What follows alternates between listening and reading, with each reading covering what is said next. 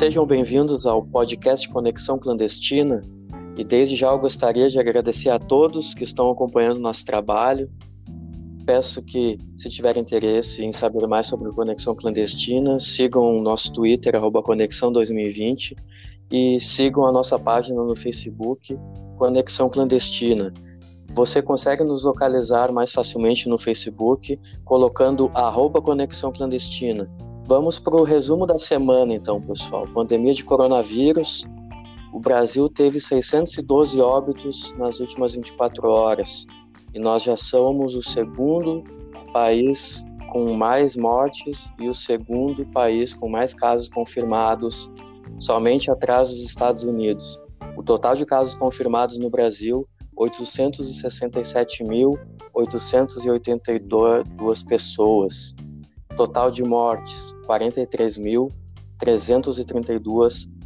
Tivemos também essa semana o presidente Jair Messias, Jair Messias Bolsonaro numa live que ele faz toda quinta-feira no seu Facebook, recomendando seus apoiadores a invadir hospitais. Arranja um jeito de entrar e filmar. Foi o que falou o presidente. No Espírito Santo, em São Paulo e no Rio de Janeiro, foram registrados invasões a hospitais e hospitais de campanha. Renda Brasil. O programa pretende agregar o abono salarial, o seguro defeso, que é para pescadores, e o Bolsa Família, intenção de aumentar o alcance e incluir uma parcela de autônomos. E, claro, carimbar um nome, né, Renda Brasil, e deixar uh, vinculado ao governo atual e e tirar todo o restante que foi feito. Lava Jato. Operação Rus de 2018 chega a Andréa Neves, irmã de Aécio Neves. Andréa Neves é indiciada pela Polícia Federal por obstrução de justiça. A irmã do deputado federal Aécio Neves é acusada de ter tido acesso a documentos sigilosos da PF relativo a investigações de organizações criminosas que ela supostamente participava ou tinha interesse direto. Agora cabe ao Ministério Público decidir se apresentará ou não denúncia contra ela. Manifestações no Brasil, mais um dia de manifestações antifascistas pró-democracia, neste domingo 14 de junho.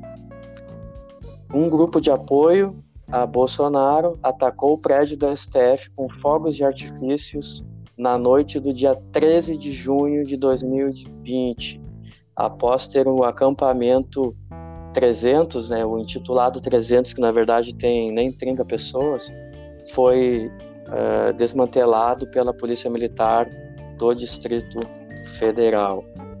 Manifestações internacionais ainda se desenrolam as manifestações antirracistas após o assassinato de um homem negro, George Floyd, e também mais uma morte de um homem negro nos Estados Unidos. No dia 12 de junho, em Atlanta, um homem, o Has Ward Brooks, foi morto em ação policial em Atlanta. Em Seattle, foi estabelecida por manifestante antirracismo uma zona autônoma, um bairro da cidade de Seattle que está em risco diante da gentrificação trazida pela riqueza do setor de tecnologia. Para quem não sabe, Seattle é a sede da Microsoft e da Amazon. Os manifestantes rever, eh, reverteram as barricadas da polícia para proteger as ruas liberadas e tomaram posse de vários quarteirões, numa área que agora é conhecida como Zona Autônoma de Capitol Hill.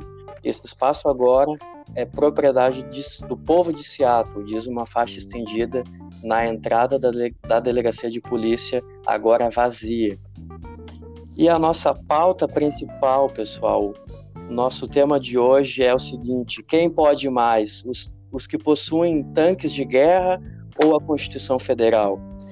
Há tempos, apoiadores do presidente Jair, Jair Bolsonaro pedem intervenção militar e citam o artigo 142 da nossa Constituição Federal para defender esse pedido.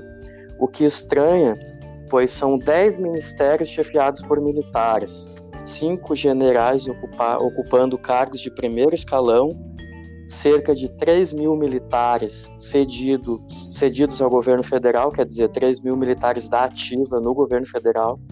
O vice-presidente general Hamilton Mourão e o nosso presidente Jair Messias Bolsonaro é um capitão que né, foi expulso da corporação.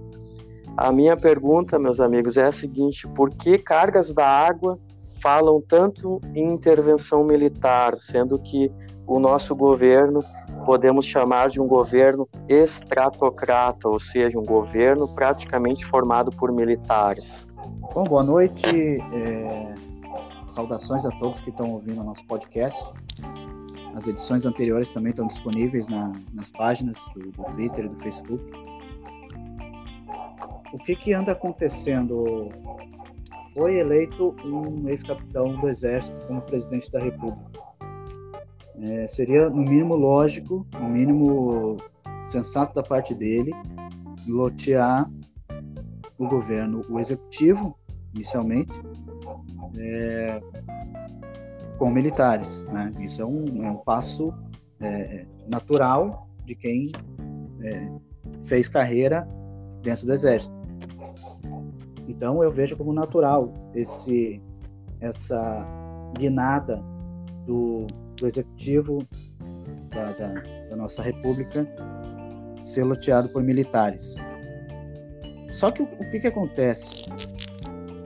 O, o, o pessoal que está ocupando cargos, ministros, secretários, é, cargos de confiança, é, muitos militares cedidos para o executivo, tem muita gente que não tem é, vocação para a administração pública, não tem interesse com a administração pública e não tem interesse em, em, em garantir os direitos do, da população, que é, é, dentro de um, de um mandato de quatro anos, o, as pretensões do presidente deveriam ser essas: né? melhorar a vida da população, partindo de uma proposta inicial de um, de um programa de governo. programa de governo esse que era é, até certo ponto na, na, durante a campanha meio nebuloso, muito nebuloso, onde ele terceirizava todas as, as, as propostas para os seus possíveis ministros. Na, época tinha o Paulo Guedes, que era o seu posto piranga, vindo do mercado financeiro, né, que é a sua, sua âncora, seu, seu farol hoje é o, é o ministro Paulo Guedes da Economia. E posteriormente, no, no segundo turno, entrou Sérgio Moro. E com o Sérgio Moro entrou um grande apoio dos militares, né? Em decorrência da Operação Lava Jato, eles são juízes e tal. Só que o pessoal não conseguiu, não está conseguindo governar. Não está conseguindo governar e, e é atrapalhada atrás de atrapalhada. E as operações que, que se seguiram em decorrência do caso das fake news, isso é. Agora eu tô, entrando num fato das fake news e o, o, o processo de que chegou até a família Bolsonaro para a vitória no segundo turno das eleições. É, começou a apertar a família e movimentações começaram a acontecer contra o Supremo Tribunal Federal, que até então não tinha tanto é, é, desafeto com o governo. Tinha, tinha um, caminhava ali é, de mãos dadas até certo momento. Boa noite, boa noite Maurício, boa noite Kleber, boa noite a todos os ouvintes desse podcast. Fazendo um resumo sobre a situação, é, essa semana a gente teve a liminar concedida pelo ministro Fux, né, de caráter meramente explicativo, atendendo a um pedido do PDT, que questiona alguns pontos do artigo 142 que você citou aí no, no, no início do programa, né? Artigo esse que está sendo usado por uma base, uma parte da base bolsonarista, para defender uma intervenção militar, tá? O, o, ministro Fux ressalta que a Constituição ela não permite ao presidente recorrer às Forças Armadas contra o Congresso e o Supremo Tribunal Federal. E nem tampouco concede aos militares atuarem como moderador de eventuais conflitos entre os três poderes, tá? Segundo o artigo 142, as Forças Armadas destinam-se à defesa do Estado e das instituições democráticas. Então, é, primeiro lugar, eu gostei muito da frase do ministro Gilmar Mendes, em entrevista à Globo News essa semana, que ele chama essa interpretação completamente estapafúrdia, que basicamente é o que é o que é, né? Porque a, a, o artigo ele é bem claro, tá? É, o que tenta fazer parecer é que o, as forças armadas seriam um quarto poder, um poder moderador, o que não faz sentido, não é constitucional, tá? Respondendo a tua pergunta de forma bem direta, Maurício, a ideia seria instituir um golpe militar constitucional. Não seria os militares tomar o poder porque eles já estão no governo. Seria buscar uma base na Constituição a um sistema autoritário liderado pelo Bolsonaro, porque o artigo 142 é onde se basam eles, fala que o, o, as Forças Armadas estão sobre é, influência direta e hierárquica do presidente da República. Ou seja, as Forças Armadas são parte do Poder Executivo. Elas não são um poder à parte. Mas é sempre bom lembrar que, o, que, que as Forças Armadas destinam, sobretudo, a defesa do Estado de Direito e das instituições democráticas. É importante lembrar que o artigo 5 também da Constituição, no seu inciso 44, ele destaca que o crime contra o Estado democrático e a ordem constitucional constitui um crime inafiançável. A gente vem é, observando e, e ontem mesmo a gente teve mais uma demonstração de manifestações contra o Supremo Tribunal, lideradas e dando eco através do, do, do, de alguns representantes do governo, tá? E isso constitui um crime federal, do artigo 5 é preciso a gente ter muito cuidado nessa, nesse detalhe, porque são 3 mil generais da reserva ou, inclusive, da ativas que estão tomando parte do governo. E a, uma das principais promessas de campanha do Bolsonaro seria justamente um, um ministério totalmente técnico, que não vem ocorrendo. Então, resumindo mais especificamente, a resposta é: não se tem a tentativa de golpe ou de tomada do poder dos militares diretamente. O que se está buscando, na minha interpretação, é amparar esse golpe que já está em curso na Constituição, transformá-lo em algo, acredite, surrealmente, transformá-lo em algo, um golpe constitucional, que não cabe dentro da Constituição brasileira. Então, assim, respondendo a sua pergunta, é, para mim, é, o interesse do governo não é, é, fazer um golpe, porque, como você bem colocou, já está em curso, senão é amparar esse golpe na Constituição, o que é algo absurdo. Mas eu gostaria de chamar a atenção é, a um ponto que levantou o jornalista Reinaldo Azevedo essa semana no, na Band News, que ele, que ele faz uma analogia entre tanques versus a Constituição. Ele diz que, bom, o ministro já deixou claro que a interpretação do Supremo, que é o responsável por fazer a interpretação da Constituição, é que os, os militares não têm o poder moderador. E o próprio Reinaldo Azevedo continua dizendo: tá, mas se os caras quiserem botar os tanques na rua e decidir, é obviamente os tanques vão, são mais fortes do que o papel. Há espaço para uma tomada de poder militar hoje em dia, na forma que estão constituídos os poderes e, e a sociedade?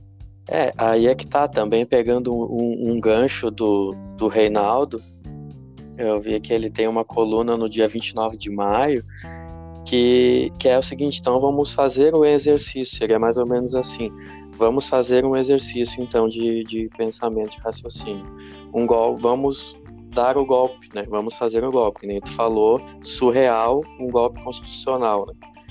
Então, como é que seria esse, esse golpe? primeiro, né, teriam que tirar os 18 governadores do, do poder, né, teria que prender esses caras, teria que pegar os ministros do STF também, né, prender, prender os deputados federais, estaduais, enfim, fazer todo esse esse, né, essa manobra, né, que nem ali blindados, né, tanques de guerra cercando o Congresso e o, Supremo, né? Então vamos fazer o seguinte, beleza, fizeram isso daí. Aí como é que ficaria o Brasil, né? Como é que seria visto o Brasil perante o mundo, né? O primeiro que o Donald Trump já ia não ia apoiar o Bolsonaro, né? Já ia deixar esse deixar de lado o Bolsonaro. O Brasil seria expulso do Mercosul, né? Com a, Argentina, por exemplo, fecharia suas fronteiras, cessaria todo o comércio que tem com o que nós temos com a União Europeia, uh, talvez com a própria China também, porque o, o, Trump sairia dessa jogada porque ele não ia apoiar um, um, um, golpe militar aqui no Brasil. Como é que ele ia lidar com o Congresso lá nos Estados Unidos, né? Como é que ficaria a imagem do, do Trump, né? Ou do, do próximo que, que for, né? Vai ter eleição lá esse ano e tal, mas então estamos falando do que está, né? Então, assim, não faz sentido, sabe? Tipo, eu penso que o Bolsonaro, eu estava até falando isso com um amigo meu essa semana, ele teve uma chance de ouro que foi a seguinte, da direita, né? Ele é um cara da extrema direita, mas ele foi colocado ali pelo Paulo Guedes, né? Muita gente votou no Bolsonaro por conta do Paulo Guedes e do Sérgio Moro, mesmo o Moro antes não foi colocado no governo depois, mas se especulava, né, que seria ministro seria parte do governo, enfim. Então, o Bolsonaro ele cria crises para ele mesmo, para o próprio governo. A oposição praticamente não cria problema para o Bolsonaro. Verdade. Né? Ele tem, ele tem, uh, acho que 30 ou 30 e poucos uh, pedidos já né, de impeachment com o Rodrigo Maia. Está lá no colo do Rodrigo Maia, que inclusive essa semana também falou que não é hora de impeachment né, mais uma vez reiterou isso daí. Uh, então, assim, ele teve a chance de governar sem ter esse, esse conflito. Mas o, o Bolsonaro é um cara que ele gosta do conflito, né, que é a ala a, a ideológica né, do governo, que se baseia muito nas questões ideológicas, que tem como guru Olavo de Carvalho. Aqui a gente fala, né, uh, esses nomes, Olavo de Carvalho, tem o Steve Bannon, uh, e a gente acredita que a maioria das pessoas saibam disso, mas na verdade elas não sabem. Quem votou no Bolsonaro porque acreditou e bababá, vamos dar um, um benefício da dúvida, esse cara não sabia de Olavo de Carvalho, não sabia que tinha é, um guru por trás para ficar pipocando ideia, ideias no governo, saca? Então, ele teve a chance de governar para o Brasil e né, para todos, mas principalmente para aqueles que acreditaram na política né, dele. E, e se provou que não é assim. O Bolsonaro é um cara que gosta de conflito e ele é um cara que não gosta de mar calmo. Se ele vê uma água calma, ele joga uma pedra. Se a pedra não fizer uma onda, ele joga um tijolo. Se o tijolo não fizer uma onda, joga uma cadeira e se não fizer uma onda, joga uma mesa. Isso quem falou foi o general Augusto Heleno, que o presidente é assim, ah. é um cara tempestivo, né? Então, é isso, cara. Eu queria só entender essa questão, né? De se fala tanto em, em golpe, mas quem, quem, é que ganharia, né? É, eu, eu partindo um pouco Com mais isso. pro lado técnico, tá? Uma análise mais governo, pré-governo, tá? E indo em direção a isso que você falou, que para mim é um ponto interessante. Uh, por que o Bolsonaro é assim? Isso todo mundo já sabe, mas por que, que ele é assim? Ele busca essa zona de conforto do atrito porque é onde ele sabe transitar melhor. Porque ele tem uma total cegueira da parte técnica das funções do executivo, ou seja, desde a, se você perceber, desde a campanha dele, nunca teve um plano de governo. Nunca teve um projeto por trás da candidatura de Bolsonaro. O projeto por trás da candidatura do Bolsonaro era um projeto antipetista, anti-esquerda e de acabar com tudo que estava aí. Mas não havia assim, tipo, ok, eh, vamos lá então, você não gosta do, do Bolsa Família. Qual o seu projeto, então, para substituir o Bolsa Família? Qual o seu projeto para resolver o problema da segurança? Não havia um projeto de governo. Nunca houve. E isso é muito interessante no Brasil quando você é oposição, que era o caso dele quando, quando senador, quando deputado, né? Perdão. E quando você é candidato a presidente. Quando você chega na instância de presidente, quando você é o líder da, do executivo, você tem que ter um projeto e você tem que ter é, habilidade política, que o Bolsonaro não tem. Então, a tentativa dele desde o dia 1 do governo é transformar o jogo político num lugar que se sente seguro, que é o atrito. Entende? Então, assim, isso tem, tem problemas sérios, principalmente para o lado econômico, porque os investidores, a comunidade internacional, ela não consegue ver uma clareza de destino do Brasil. Ela não consegue entender muito bem aonde o Bolsonaro quer levar o Brasil, quais as características que ela quer.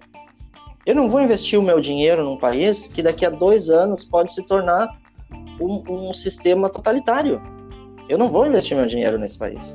E, Correto. Então, para ganhar a eleição, somente esse, essa ala de extrema direita não era suficiente. E aí entraram, e você pontuou muito bem, duas figuras que foram chave nessa negociação. O ministro, o Sérgio, o ex-ministro Sérgio Moro e o ministro Paulo Guedes. O ministro Sérgio Moro abarcou toda aquela gente que estava cansada de corrupção, porque na, em aquele momento ele era a, o representante dessa gente. Não vou, não vou entrar no mérito se, se, se, se justamente ou não, mas era, inegavelmente. Tá? E o Paulo Guedes trouxe uma, uma liderança de mercado para esse governo e ganhou simpatizantes daquela ala mais liberal centro-direita que antigamente era composto pelo PSDB no Brasil. Né? O PSDB que, por sinal, e como o PT perdeu espaço nas eleições, mas ninguém fala muito, e o PSDB foi um partido praticamente extinto depois das eleições. Ele perdeu praticamente toda a sua liderança.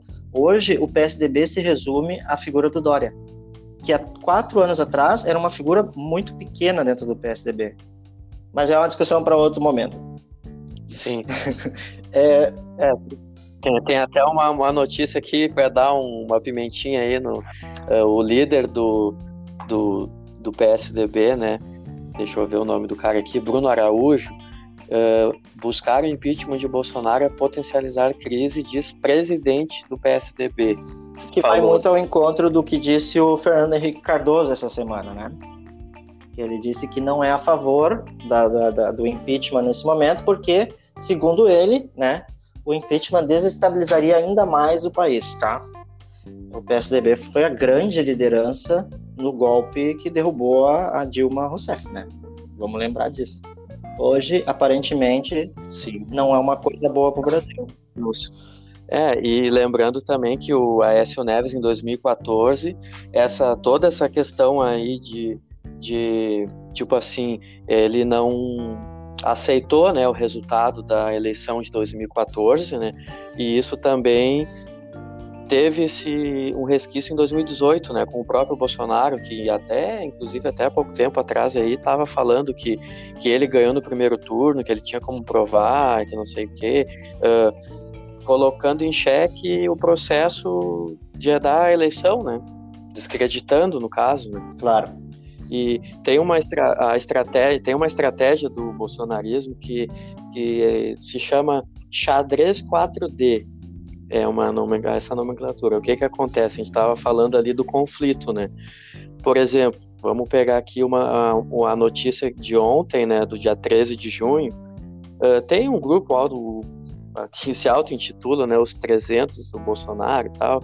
Tem um, um pessoal meio, meio não, né, totalmente sem noção, foram até o STF, liderados pela Sarah Winter, que é uma, uma pessoa aí, né, que surgiu, mais um, uma das figuras bolsonaristas aí ganhando é, né, manchetes de jornais, e foram até o STF e sim, fizeram assim uma, uma simbologia de um ataque à bomba, né? Pegaram fogos de artifício e jogaram em cima do, prédio da STF lá em, em Brasília, né? Lembrando também que a Sarah Winter já tá com, já está complicada a situação dela, por causa que também está no inquérito das, das, fake news. O ministro da STF, Alexandre de Moraes, mandou a Polícia Federal né, investigar a Sarah Winter, pegaram o celular dela, ela fez vídeo xingando todo mundo, chamando o Alexandre de Moraes para porrada. E ela pode pegar um, uns aninhos aí de cadeia. Mas, na verdade, o que acontece é o seguinte, eles... A, o que, que é a estratégia 4D, tá? É uma ação esperando uma reação. É o jogo de xadrez, né? Sim. Tu joga espera a reação do outro cara. Então, mas a reação que eles estão esperando, por exemplo, essa mina, ela quer ser presa, entendeu? Sim. Claramente. Ela tá fazendo isso para ser presa, para poder dizer, olha, viram, estão querendo nos calar, isso é ditadura do STF, blá blá blá, e aquele, né, aquela coisa toda. Então, é uma ação esperando uma reação que a, querem que aconteça. Tipo, no xadrez tu joga para ganhar, né? Esse xadrez seria tipo assim, eu, eu fiz uma jogada para para perder, mas sabendo que eu vou perder, né? E aí ela vira mártir, né? Da causa, vamos dizer assim.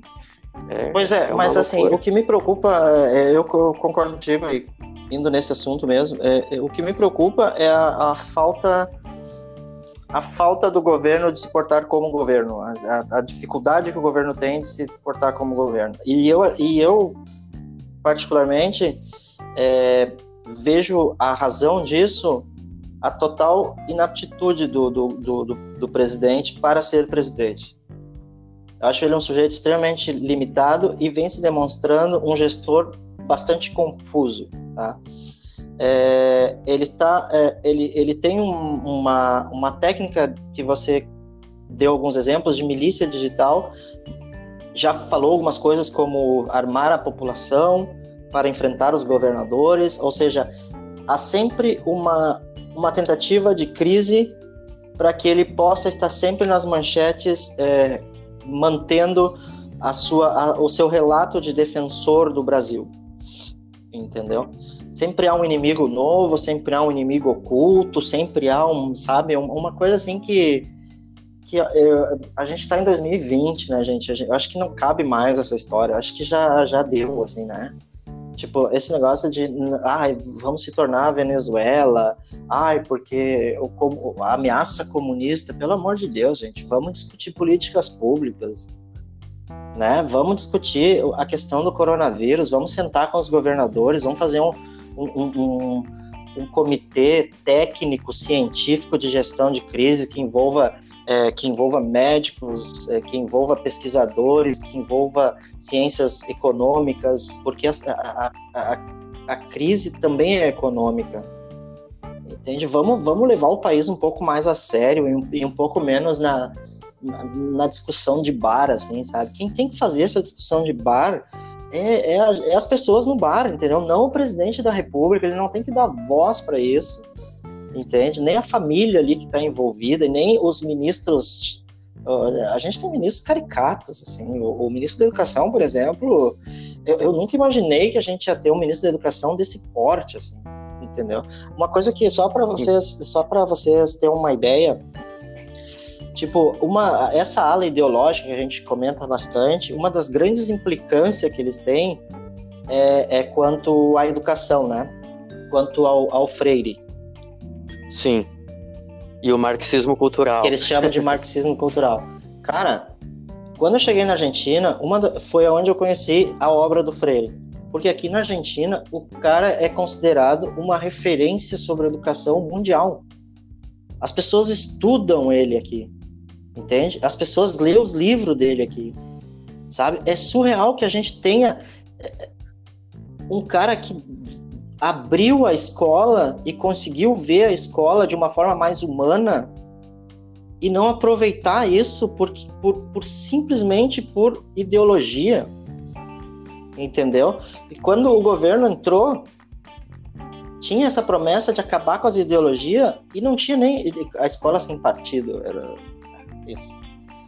Isso, é. E, e, a questão não era essa, a questão era impor uma nova ideologia, nunca foi, entendeu? Porque o PT, o PT, que foi o governo anterior, dentro de todos os problemas que a gente teve e teve, é, era uma polícia federal autônoma, entendeu? A gente, a gente tinha uma escola e professores autônomos, tinha, tinha setores do governo que eram extremamente técnicos, setores inclusive que passaram do Fernando Henrique pro, pro, pro Lula, entendeu? Porque são áreas técnicas. Esse governo virou uma comédia, uma comédia, uma, um, não, não há um, um, um alinhamento técnico, é simplesmente bravatadas de noite, entendeu? Como se o Brasil fosse um programa de auditório. A gente levou um ano. Perfeito. E, e, e concluindo agora, para não me alargar muito, os poderes levaram um ano tentando entender isso e agora alguns poderes começaram a entender isso. O Congresso, no, no, no, na figura do seu presidente, começou com um, um, projeto de enfrentamento direto e o Rodrigo Maia, em algum momento, foi uma pessoa que eu, que eu, que eu comecei a, a prestar atenção mais, até o, o, não sei se, se por isso, ou coincidentemente por isso, até o momento que o governo chegou, se aproximou mais ao centrão e o Congresso passou a fazer somente cartas de repúdio e twitters é, de repúdio e deixou de combater o que ele começou a combater no princípio e tentou aproximar. E o Supremo Tribunal se viu na obrigação de tentar combater as loucuras que o governo vinha fazendo. Porque temos que lembrar que estamos no meio de uma pandemia e o Brasil é o segundo país que mais morreu gente com essa pandemia. E nós não temos uma política centralizada, um, um, um comitê gestor para, gestionar essa crise, não temos nada. Há somente é, medidas provisórias é, enlouquecidas e a cada momento o Supremo Tribunal tem que é, fiscalizar o trabalho do executivo, dizendo: não, você não pode escolher o reitor que você quiser. Não, meu filho, você não pode mandar prender governador. Não, meu filho, você não pode fazer isso. Ou seja, o Supremo Tribunal Federal se tornou a do executivo. E se a gente não tivesse Supremo Tribunal, a gente ia ser um, um, uma loucura hoje, ia ser uma república de bananas. Entendeu? Essa é a questão que está por trás de tudo isso. E o governo vê no Supremo Tribunal o último empecilho para transformar esse caos que é o, o, o lugar comum do governo que ele precisa para implementar o governo totalitário que ele sempre sonhou. Simples, é essa a questão. Esse é o, o cenário que estamos vivendo. É muito mais grave, muito mais intenso do que a gente acha, na minha opinião. É, tu tocou num ponto interessante do STF, que e é um e é engraçado que eu vou falar aqui, que é o seguinte: o, os apoiadores do presidente Jair Messias Bolsonaro, quando vão num, em atos, né, nos domingos e tal, e levam aquelas faixas fora STF, ditadura da STF, e tu fez um comentário que eu concordo muito contigo, que se não fosse o STF fazer o que está fazendo, porque ele está ajudando o governo, claro, está ajudando o país, né? Está colocando limites no governo, e se não fosse o STF, esse governo já tinha, sabe, já estava pior é. do que está. Já tinha implodido internamente por é... falta de competência. Exatamente. Então, assim, ó, vamos lá, contextualizar, né? O que é o STF? Supremo Tribunal Federal, a instância de maior importância no Poder Judiciário brasileiro. A jurisprudência do STF é focada em proteger a Constituição Federal do Brasil, conforme está definido no artigo 102 da Constituição. Sendo assim, é o responsável por julgar todos os casos e propostas de leis extraordinárias que entrem em conflito com o que está estabelecido na Constituição. E sempre existiu nos, nos protestos né, da, da, dos apoiadores do, do presidente essas faixas, né, bem antes desse de 2020, né, 2019, sempre teve. Mas esse ano começou a ficar mais tensa essa relação, né, entre o STF e entre o Bolsonaro, né. É, as as interferências que o próprio STF fazendo, fazem no governo, colocando limites, para que a coisa ande, né? Por exemplo, quem não se lembra daquele, daquele episódio que o Bolsonaro foi até o, até o STF, foi no dia 7 de maio. Bolsonaro Sim. vai a pé com ministros e empresários ao STF e apela por redução de medidas restritivas. Uh, a matéria aqui do, do G1. O, o, que, o que foi isso daqui?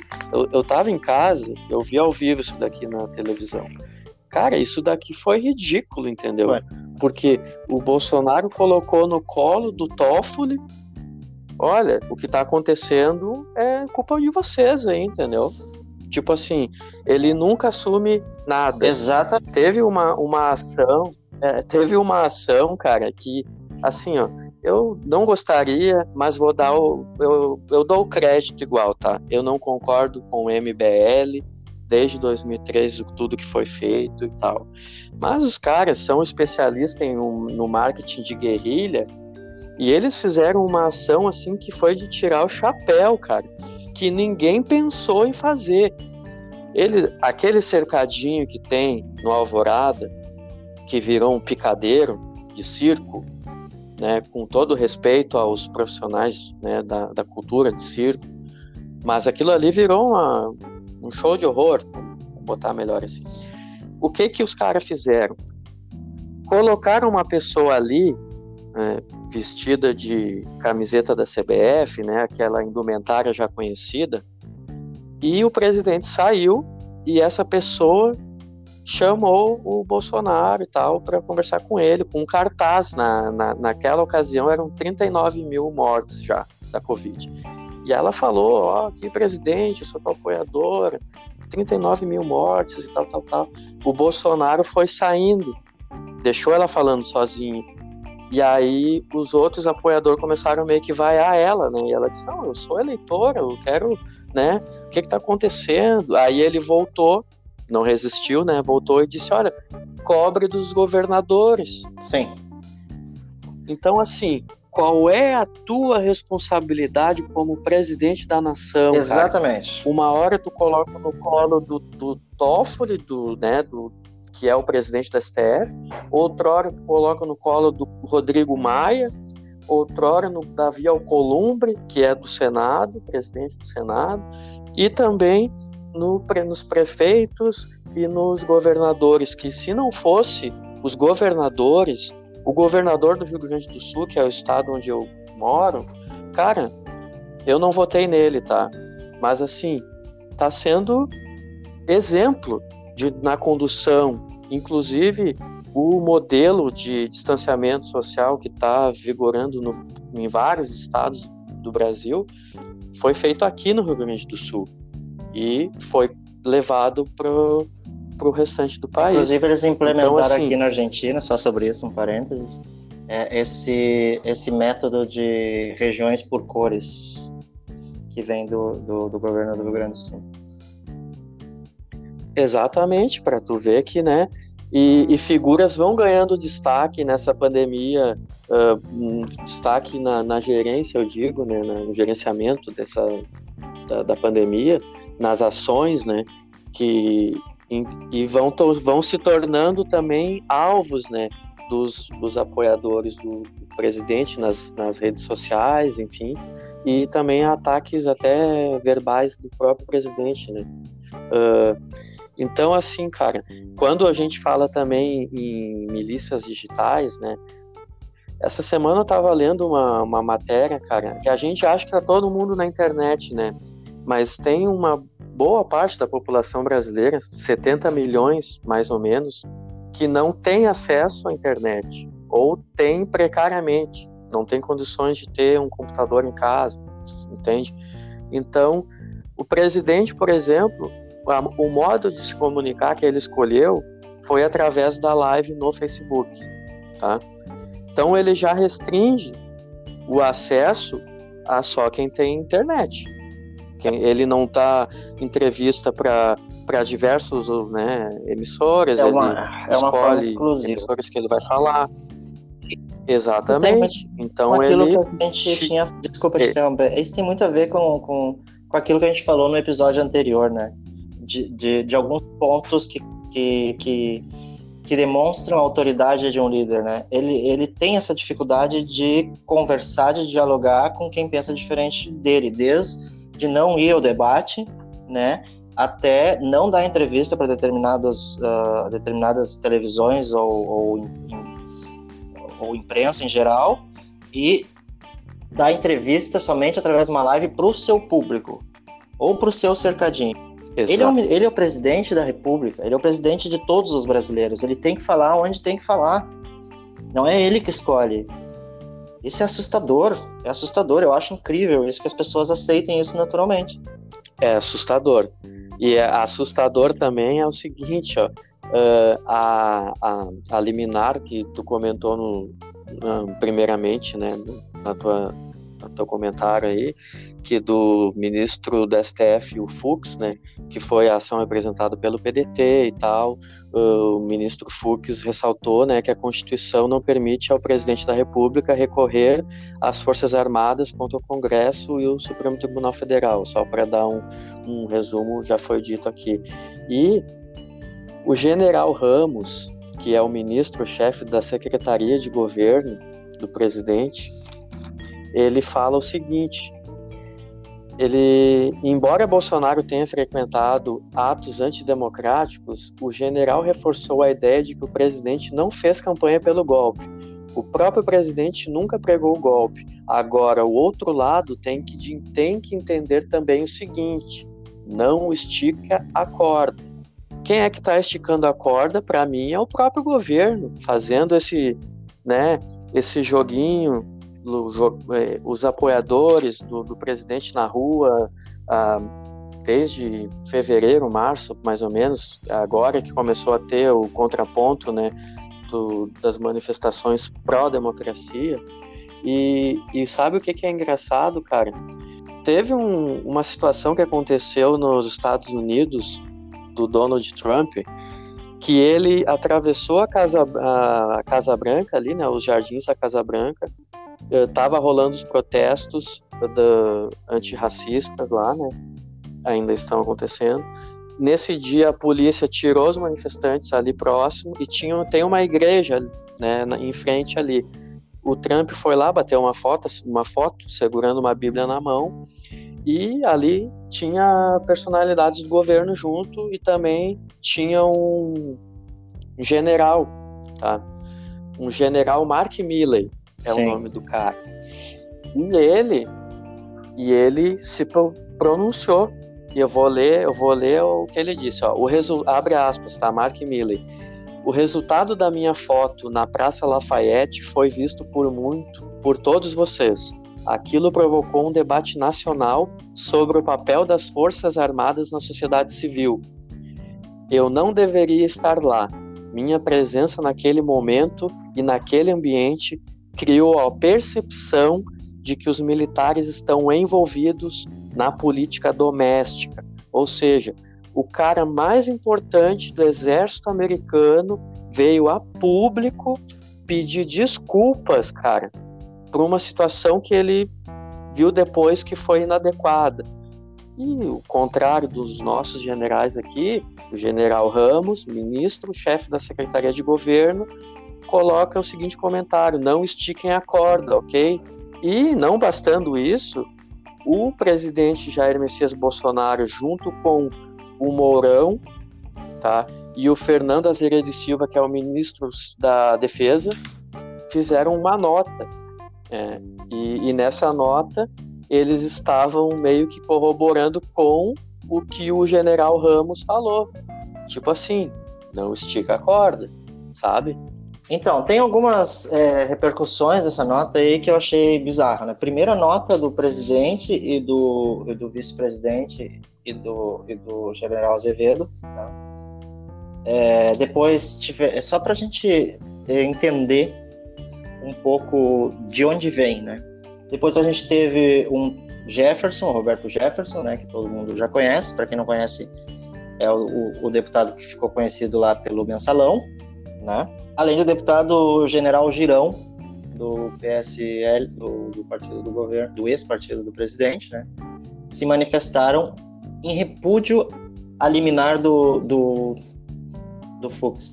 É importante ressaltar isso novamente, tá? Que essa liminar ela não amplia e ela não reduz os poderes do executivo. Ela simplesmente ela é meramente explicativa nas palavras do Fux. Foi feito um questionamento de um dos partidos, o PDT, sobre a interpretação do artigo 142, já que ele vinha sendo utilizado para defender um golpe constitucional. ele é explicativo, porque cabe ao Supremo Tribunal Federal, como guardião da Constituição, a interpretação máxima da Constituição Federal. Ele está fazendo somente o trabalho dele, certo? Ele só fez o trabalho dele, ele não atentou contra ninguém, ele não diminuiu poderes do executivo, ele não cita o Bolsonaro, ele fala em Estado, tá? E o que o, o boa parte das Forças Armadas, e aqui eu vou ficar com a palavra boa parte, porque muitos generais da ativa e da reserva já se manifestaram contra esse governo e contra uma possível interdição militar, tá? Mas o que o, o exército precisa entender internamente, principalmente, é que o, o, o, o exército não é do governo, o exército é do Estado do Estado brasileiro. Ele, ele não é mediador entre poderes, sob influência de qualquer um dos três poderes, para justamente o contrário, evitar um golpe de Estado e preservar o Estado de Direito brasileiro. E essas vozes ressonantes que estão fazendo todo esse barulho são vozes bastante conhecidas, assim, são e, e eu fico na figura do Roberto Jefferson porque é um político longa trajetória e longo currículo nefasto na política brasileira.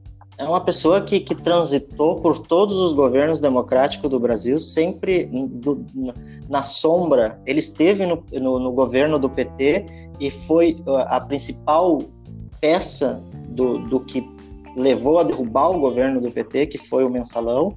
Ele teve envolvido na privatização da Vale, que foi outra da, da privataria tucana, que foi o, em termos de valor, não em termos de mídia, mas em termos de valor, o maior escândalo de corrupção da história do Brasil.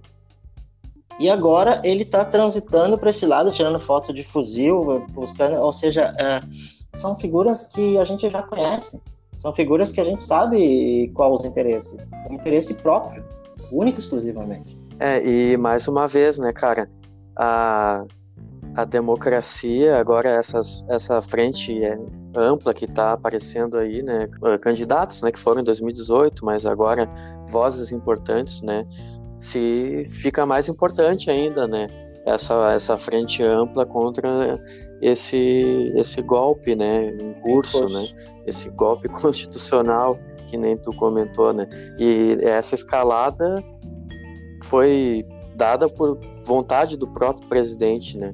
que, que nem a gente comentou, nem oposição enfrentou até agora. Né? E, e, um detalhe importante do exército, que é o seguinte, né, cara? Essa política de contra a pandemia, por exemplo, vamos colocar a pandemia, esse desastre vai ser colocado no colo deles também. E o Brasil, se não ter uma política de saúde e, e econômica para ajudar as pessoas mais pobres, a gente vai ter um país pós-pandemia caótico. Exatamente. Entendeu? Caótico, em frangalhos. Quem conseguir manter seus empregos vai estar, tá, né? Uh, as coisas vão subir, vai ter inflação, vai ter. Tu é economista, tu pode dar até um, um overview aí, uma opinião do que tu pensa que pode vir a acontecer, né? Mas eu, o cenário ele é devastador. Eu acho que o entende? cenário no Brasil é, é, é, é, um país que, é, que vai demorar muito mais do que os outros para sair da crise, porque é um país que vai demorar muito mais para sair da pandemia por falta de política. Enquanto a Europa, inclusive os Estados Unidos, é, estão investindo, estão botando muita grana no mercado para manter a, a economia minimamente aquecida, o governo brasileiro está fazendo uma redistribuição de renda bastante escura, bastante nebulosa, que não vai ter nenhuma consequência clara para uma retomada da economia. O país que mais demorar para sair da crise vai ser o país que mais vai demorar para retomar os níveis de economia pré-pandemia. E isso está claramente apontando para o Brasil. É, nós, nós vemos as políticas do, do, de outros gestores no, ao redor do mundo, né, cara? E o Brasil indo na contramão da ciência, né? É inconcebível para mim o presidente instigar as pessoas a invadir o hospital e filmar para que se certifique que realmente uh, os leitos estão ocupados, sabe? Chega a ser um, é uma distopia que a gente está vivendo, né? É. A gente está vivendo uma distopia, uma coisa que é que é de filme, de série, entendeu? Que tu não nunca imaginaria que ia viver isso. Para encerrar minha participação de hoje, tá? Eu queria fazer uma indicação, uma uma indicação de um filme sobre esse assunto que a gente tava, que a gente propôs hoje. É, é um filme antigo, é, o nome do filme é A Onda, tá? É um filme alemão de 2008 do diretor Dennis Genzel, é, que trata do uma história do Reiner, que é um professor que foi designado a tarefa de instruir seus estudantes do ensino médio sobre um estado autocrático. Durante uma sessão, o professor favorito entre as crianças, Reiner decide deixar seus alunos desenvolver o assunto e pede a eles que construam sua própria autocracia. No entanto, quando as crianças formam um Estado-nação similar com o da Alemanha nazistas, os professores perdem o controle e não sabem mais o que fazer. Que vem justamente ao encontro disso que a gente fala. Há espaço para a criação de, uma, de, um, de, um, sistema autoritário nos dias de hoje.